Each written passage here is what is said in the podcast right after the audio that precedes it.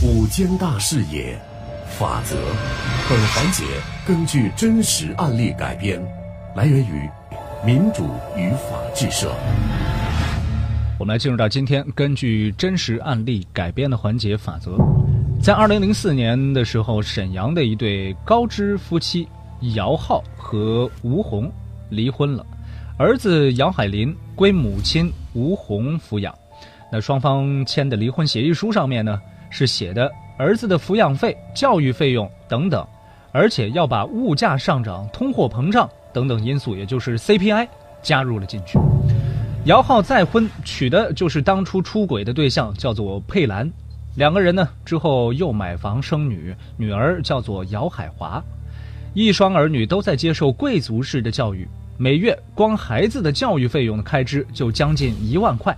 他的经济压力那是可想而知的，无奈离婚六年之后呢，姚浩第一次找到了前妻吴红，想要说服前妻让儿子转到普通的学校去。怎么了？你吃不消了？我这两头都要兼顾，确实压力有点大。压力大呀？行啊，你要是毁约呢，你就写道歉书，当众道歉，我就把你的道歉书登到报纸上，不信你试试。谁说我要毁约了？我哪句话说要毁约了？我再提前跟你说个事儿啊，明年呢，海林要考音乐学院的附中，考上的话呢，那肯定得请更好的钢琴还有声乐老师，那费用啊，自然就更高了。你等着拿钱吧，我提前通知你了啊，别到时候跟我哭穷啊！看着扬长而去的前妻，姚浩是瘫软的坐在椅子上面。这天晚上很晚的时候，姚浩呢才拖着沉重的脚步回到家里面。亲爱的，怎么回来这么晚呢？哦，工作上的事儿没忙完，加个班。你脸色很差呀，是不是不舒服啊？佩兰，嗯，呃，女儿啊，女儿早睡了，一直等你也等不回来，我让她先睡了。哦，那行，那我也累了，我也去睡了。行，累就早点歇着吧。姚浩话刚说到嘴边，还是咽回去了。他真想和妻子佩兰说，不要让女儿受什么贵族教育了，这样他就没那么大的压力了。可是他不敢呢。妻子一心想要把女儿培养得比儿子还优秀，他怎么肯让女儿输在起跑线上呢？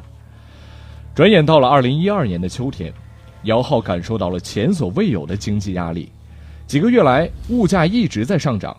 二零一一年的 CPI 全年增幅是百分之五点四。按照离婚协议的规定，他给儿子的抚养费比上年增加了百分之五点四，而现在增加的速度太快了。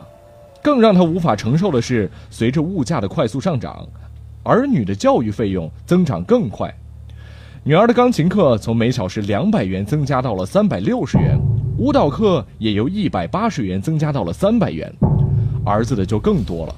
儿子如愿考上了音乐学院的附中。前妻吴红给儿子请了更好的钢琴教师，每小时就高达六百元，儿子每个月的教育费用则高达了七千元。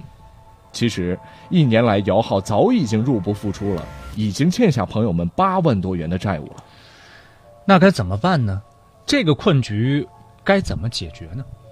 更让姚浩恐慌的是，CPI 一直在涨，他天天看新闻，盯着 CPI 的数据。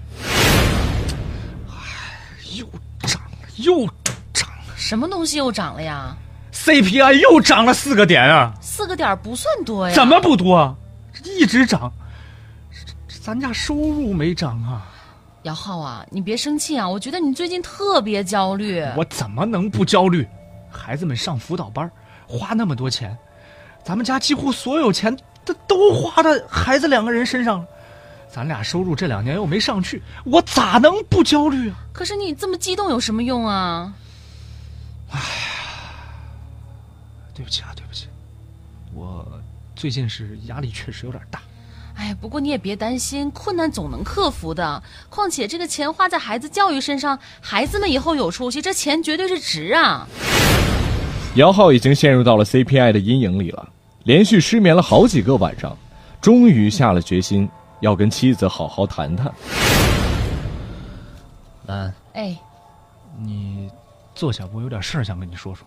啥事儿啊？这么严肃？你可别吓我啊！我是这样想的，嗯我想让咱女儿转到普通的小学，你看，为什么呀？他那个学校挺好的呀。我知道很好，是很好，但是也很贵。姚浩，女儿很小，可就是以哥哥为榜样。难道你想让女儿长大了成为没有受过良好教育、素质低下的人吗？不是上普通小学就意味着平庸吗？就意味着素质低下吗？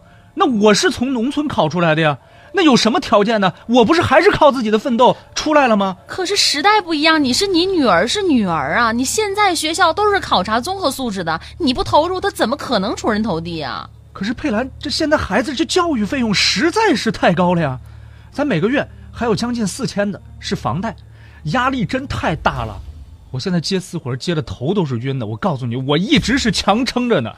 哎，我怎么不知道你压力大？所以我也是尽量控制咱家的花销啊。你看这个女儿的教育吧，她不能省。你看那海林那么优秀，将来肯定会成为有成就的音乐家。可是咱女儿也不能比哥哥差太多吧？都是你亲生骨肉。我跟你实话实说吧，当初我跟吴红离婚的时候，我跟他签了一份离婚协议，那份离婚协议上面写的很清楚，我给海林的抚养费是跟着 CPI 上涨增加的，教育费，不管是学校还是辅导班的费，我是拿一半，否则我就得公开道歉。是这样啊，那我也明白了，是这个离婚协议捆住你了，对吧？你必须得给儿子抚养费和教育费增加多少，你都心甘情愿，对不对？行啊，那咱俩也可以离婚呀，咱俩也签一份这包含 CPI 和教育费用上涨的协议，这样的话，我的女儿也有保障了，对吗？你怎么能这样说呢？我怎么了？儿子你就舍得付出，女儿你就不舍得，你让我应该怎么想？佩兰说完，她就扔下丈夫扬长而去了。这个场景与当时吴红扬长而去没什么两样的。与佩兰结婚六年了，两个人一直相亲相爱，红脸几乎都没有。这是姚浩第一次从妻子嘴里听到“离婚”两个字儿，他痛苦不堪，真想抱头痛哭一场。那么，这个姚浩和佩兰的婚姻还能够继续吗？同时，接下来会发生什么样的事情呢？各位也可以在微信上面来猜测一下，姚浩会怎么解决儿女教育费用过高的困局？明天的法则，我们将会继续的为您讲述。感谢各位的收听和参与，感谢我们的合作单位民主与法制社。本期法则记者是燕明，编剧陈蕊。法则周一到周五直播十三点十五分。